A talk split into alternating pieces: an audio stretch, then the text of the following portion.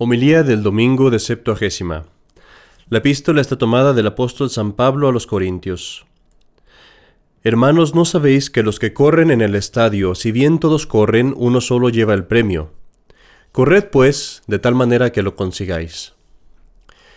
Ello es que todos los que han de luchar en la palestra guardan en todo una exacta continencia, y no es sino para alcanzar una corona perecedera al paso que nosotros la esperamos eterna. Así que yo voy corriendo, no como quien corre a la aventura. Peleo no como quien azota al aire sin tocar a su enemigo, sino que castigo mi cuerpo y lo esclavizo. No sea que habiendo predicado a los otros, venga yo a ser reprobado.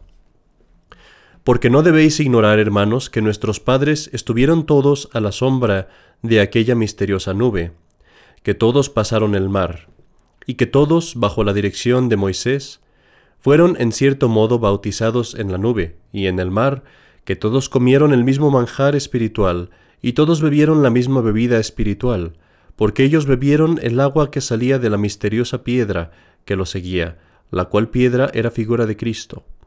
Pero a pesar de eso, la mayor parte de ellos desagradaron a Dios. El Evangelio está tomado desde el Evangelio según San Mateo. En aquel tiempo propuso Jesús a sus discípulos esta parábola. El reino de los cielos se parece a un padre de familias que salió muy de mañana a alquilar jornaleros para su viña, y ajustándose con ellos en un denario por día, los envió a su viña. Saliendo después cerca de la hora de tercia, se encontró con otros que estaban mano sobre mano en la plaza, y les dijo, Andad también vosotros a mi viña y os daré lo que sea justo. Y ellos fueron. Otras dos veces salió a eso de la hora de sexta y de la hora de nona e hizo lo mismo. Finalmente salió cerca de la hora undécima y vio a otros que estaban todavía sin hacer nada y les dijo, ¿Cómo es que estáis aquí ociosos todo el día? Respondiéronle, es que nadie nos ha alquilado. Díjoles, pues id también vosotros a mi viña. Puesto ya el sol, dijo el dueño de la viña a su mayordomo, Llama a los trabajadores y págales el jornal, empezando desde los postreros y acabando en los primeros. Venidos pues los que habían ido cerca de la hora undécima, recibieron un denario cada uno. Cuando al fin llegaron los primeros, se imaginaron que les darían más. Pero no obstante esto, estos recibieron igualmente cada uno un denario. Y al recibirlo murmuraban contra el padre de familias, diciendo, estos últimos no han trabajado más que una hora y los has igualado con nosotros que hemos soportado el peso del día y del calor. Mas él por respuesta dijo a uno de ellos, Amigo, yo no te hago agravio. ¿No te ajustaste conmigo en un denario? Toma pues lo que es tuyo y vete. Yo quiero dar a ese bien que sea el último, tanto como a ti. ¿Acaso no puedo yo hacer de lo mío lo que quiero? ¿O ha de ser tu ojo malo porque yo soy bueno? De esta suerte los postreros serán los primeros, y los primeros los postreros, porque muchos son los llamados, mas pocos los escogidos. En el nombre del Padre, y del Hijo, y del Espíritu Santo. Amén. Mis queridos amigos, hermanos, todavía el día de hoy nos prepara la Iglesia para una de las temporadas más hermosas y más enriquecedoras del año eclesiástico, esta es la temporada de Cuaresma. La Iglesia, como una buena madre, nos da un tiempo de transición. Hemos estado disfrutando de la alegría de la Navidad y pasar inmediatamente de eso a la Cuaresma sería una práctica muy difícil en nuestras almas. Y es por eso que la Iglesia nos da un tiempo de transición, un tiempo para empezar a traer nuestras mentes de vuelta a ese espíritu de penitencia y de mortificación. Cuando escuchamos la palabra cuaresma aquí en Estados Unidos, eh, la gente puede empezar a sentirse un poquito asustada, porque la cuaresma en Estados Unidos, curiosamente, es más severa que lo que se practica en México, y vamos a hablar de eso al fin del sermón.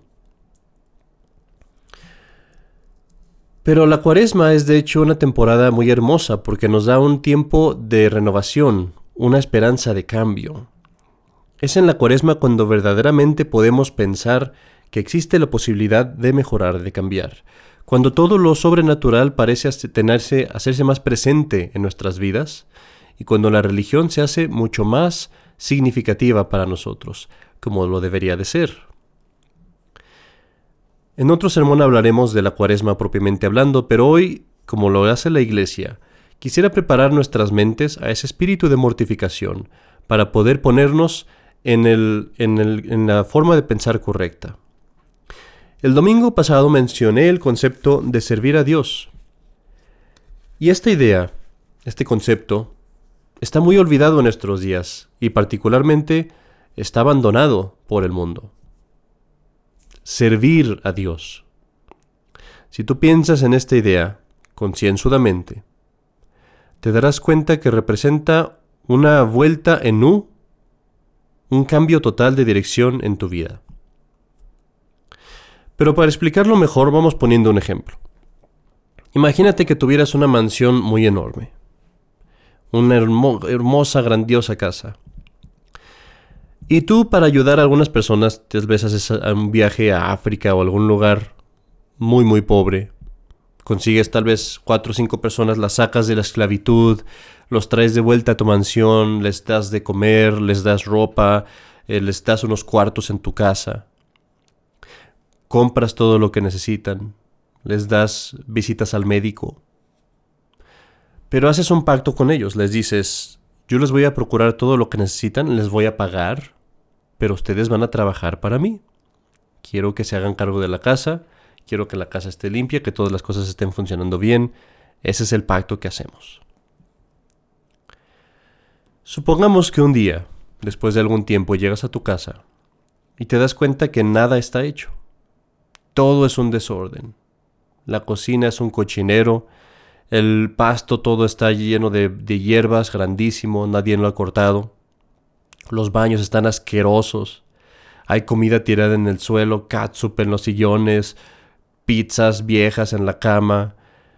Y lo único que escuchas es la música, es la música tronando muy fuerte en uno de los cuartos. Y cuando vas al cuarto y abres la puerta para ver qué están haciendo, te gritan, ¡Hey! Danos de desayunar, danos de comer, cómpranos más cosas.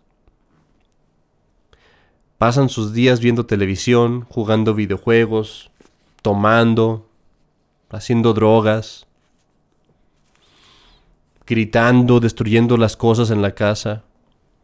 No solamente nunca se disculpan, sino que hasta te mandan que los sirvas, te mandan que les des de comer, te mandan que les compres cosas, que los hagas felices.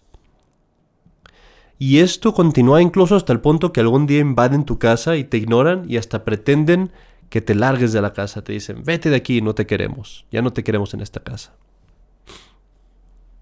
¿Por cuánto tiempo podrías aguantar una situación así?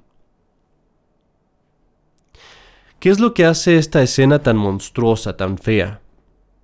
Es la ingratitud de estas personas y el hecho de que están actuando de una forma tan abiertamente opuesta a lo que es su deber a lo que deberían de hacer. Deberían de ayudar, deberían de servir, deberían de estar agradecidos y en lugar de eso se ponen ellos como si fueran los amos, como si fueran los jefes, los dueños de la casa.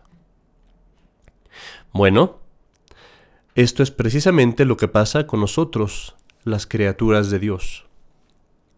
Nos hemos olvidado que somos pobres, que somos débiles, que éramos esclavos del demonio, y que Dios nos rescató de todo eso con grandes dolores, y que tenemos por lo tanto una deuda de gratitud y que tenemos el rol de servir a Dios. Debemos ser siervos de Dios, esclavos de Dios, trabajadores de Dios, jornaleros, como lo dice el Evangelio de hoy. Y esto no es de ninguna manera una cosa que nos rebaje. Porque así como en el ejemplo que di a esas personas no nos rebajaría servir, porque eso es algo que los beneficia, lo mismo pasa con nosotros. Al servir a Dios, al obedecer a Dios, tenemos una gran dignidad. Eso nos da a nosotros gran felicidad. Y solamente estamos viviendo de acuerdo a nuestro rol, a nuestro lugar apropiado, que es el lugar de servicio. Y por eso es que la Iglesia, el primer título de honor que les da a aquellos que son propuestos para la canonización es siervo de Dios. Hay tres consecuencias que podemos deducir de esta doctrina. La primera es mortificación, la segunda continencia y la tercera el tomar propiedad, por decirlo así, de los deberes de la casa de Dios. Hablemos primero de la mortificación. Mortificación quiere decir abrazar el sufrimiento. Antes de que Adán y Eva pecaran, éramos siervos de Dios, sí, y serviríamos a Dios, pero sin dolor. No había pecado y por lo tanto no había castigo. Nuestras vidas hubieran sido muy felices y sin dolor. Hubiéramos servido a Dios como lo sirven los hijos en la casa de su padre. Pero Adán y Eva pecaron. Y también yo mismo he pecado. Tú mismo has pecado. Todos hemos pecado. Y desde el momento en el que nosotros hemos pecado, nuestro servicio de Dios lleva consigo algo de castigo. Es necesario que haya sufrimiento. Tenemos que ser castigados. Es lo justo. No merecemos que se nos haga bien merecemos que se nos haga mal. Pero Dios es tan bueno que aun aunque merecemos el mal y el castigo, nos da muchas bendiciones. Pero entender esto hace que nuestra, nuestra mente, nuestro pensamiento como católicos fervorosos sea que el sufrimiento es algo que merezco, que la felicidad, la paz, la alegría son dones de Dios, que Dios me los da, pero que no los merezco. Esto es mortificación, cuando me doy cuenta y, me hago al ánimo de que no debo huir el sufrimiento, más bien lo debo de ver como una forma de servir a Dios, de reparar mis pecados. Sí, algún día el sufrimiento se acabará, pero mientras tanto, el sufrimiento es la moneda con la que yo puedo servir y pagar a Dios todo lo que le debo. Es necesario y es lo que me pertenece.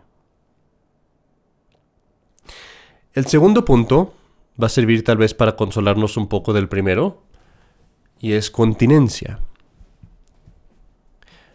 Ah, después de lo que acabo de decir, uno podría pensar, ay, un católico, un cristiano tiene que vivir su vida sufriendo y muy miserable. No, no es así.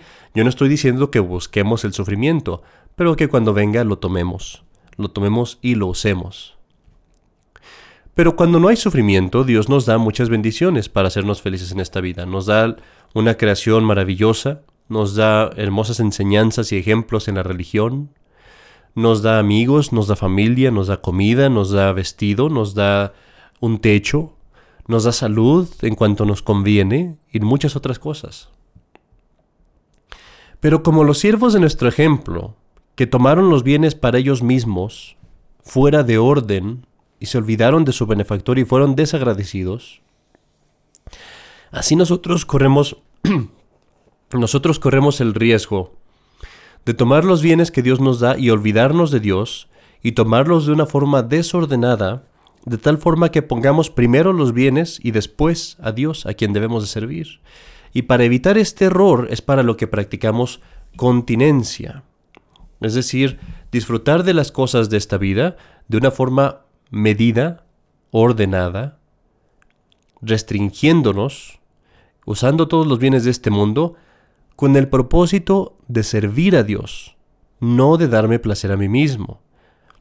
Pongamos algunos ejemplos. Tengo amigos, bueno, disfruto su amistad en cuanto a que no me impide el servicio de Dios. En el momento en el que tengo que ir a misa, rezar el rosario, servir a Dios, interrumpo lo que estoy haciendo porque Dios es mi prioridad.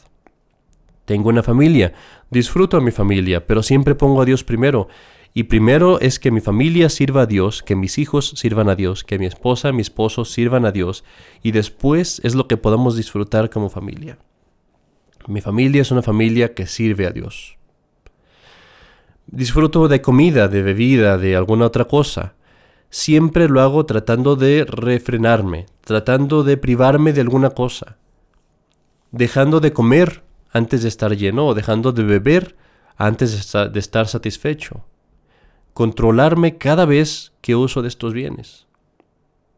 Escucho música o veo algún video o alguna película, lo hago solamente si es una recreación que es saludable, necesaria, provechosa, y lo hago con un tiempo limitado.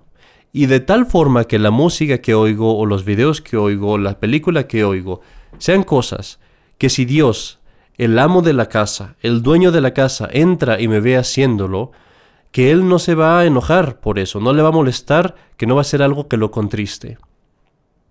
Continencia, refrenarme, mantener el uso de las cosas buenas en este mundo bajo control. Desarrollando un poco este punto, quiero tratar un, tema que es interesante. Aquí en Estados Unidos, la iglesia, los católicos tradicionales, tienen la práctica de ayunar durante la cuaresma. Durante los 40 días de cuaresma, excepto los domingos, los católicos en Estados Unidos ayunan. ¿Qué quiere decir este ayuno? Quiere decir que comen solamente una comida llena, una comida de normal, digamos, y las otras dos comidas son más bien lo que le llaman aquí snacks, es decir, es solamente una pequeña parvedad. Pongamos, por ejemplo, en el desayuno coman dos, partes de pan, dos eh, rebanadas de pan, con alguna otra cosa, leche tal vez. Después hacen una comida completa y después para la cena otra vez una parvedad, alguna pequeña cosa, tal vez otra vez dos rebanadas de pan, alguna cosa así. Y eso es durante los 40 días, sin comer nada entre comidas, ni comer tampoco bebidas que sean nutritivas, como por ejemplo eh, protein shakes o cosas así. Esa es la práctica de los católicos aquí en Estados Unidos y es una práctica que todos debemos imitar, sobre todo los que estamos en Estados Unidos tenemos el deber de hacer esta práctica. Los viernes, obviamente, no se come carne y esto es durante todo el año aquí en Estados Unidos también es parte de la práctica de la continencia. Y en cuaresma hay algunos otros días en donde también obliga la abstinencia de carne. Estas prácticas nos las da la Iglesia para entrenarnos precisamente en esta virtud de la continencia y de la penitencia. Finalmente tenemos el tercer punto, que podríamos decir es ponerse la camisa, es decir, tomar propiedad de la casa de Dios como la casa mía, la casa de mi Padre.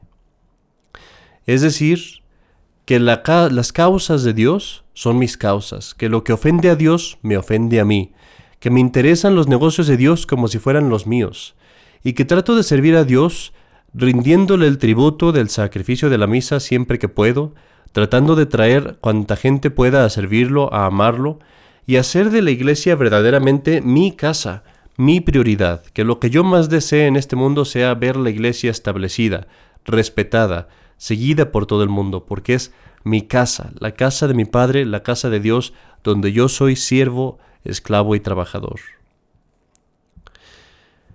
Para terminar, mis queridos hermanos, recordemos pues que yo no me hice a mí mismo, tú no te hiciste a ti mismo, alguien te hizo, tienes un dueño. Dios te hizo, y eres esclavo de Dios, eres siervo de Dios. El día de hoy, pues en esta misa, pidámosle a Dios que nos conceda la gracia de compartir los sentimientos que tenía San Ignacio de Loyola, que buscaba que en todas sus actividades, todas sus acciones, siempre fueran dirigidas a la mayor gloria de Dios. Y digamos con el discípulo de San Ignacio, San Francisco Borja, digamos esas palabras que él dijo cuando se convirtió. Nunca jamás serviré a un amo que se me pueda morir. De hoy en adelante serviré solo a Dios. En el nombre del Padre, y del Hijo, y del Espíritu Santo. Amén.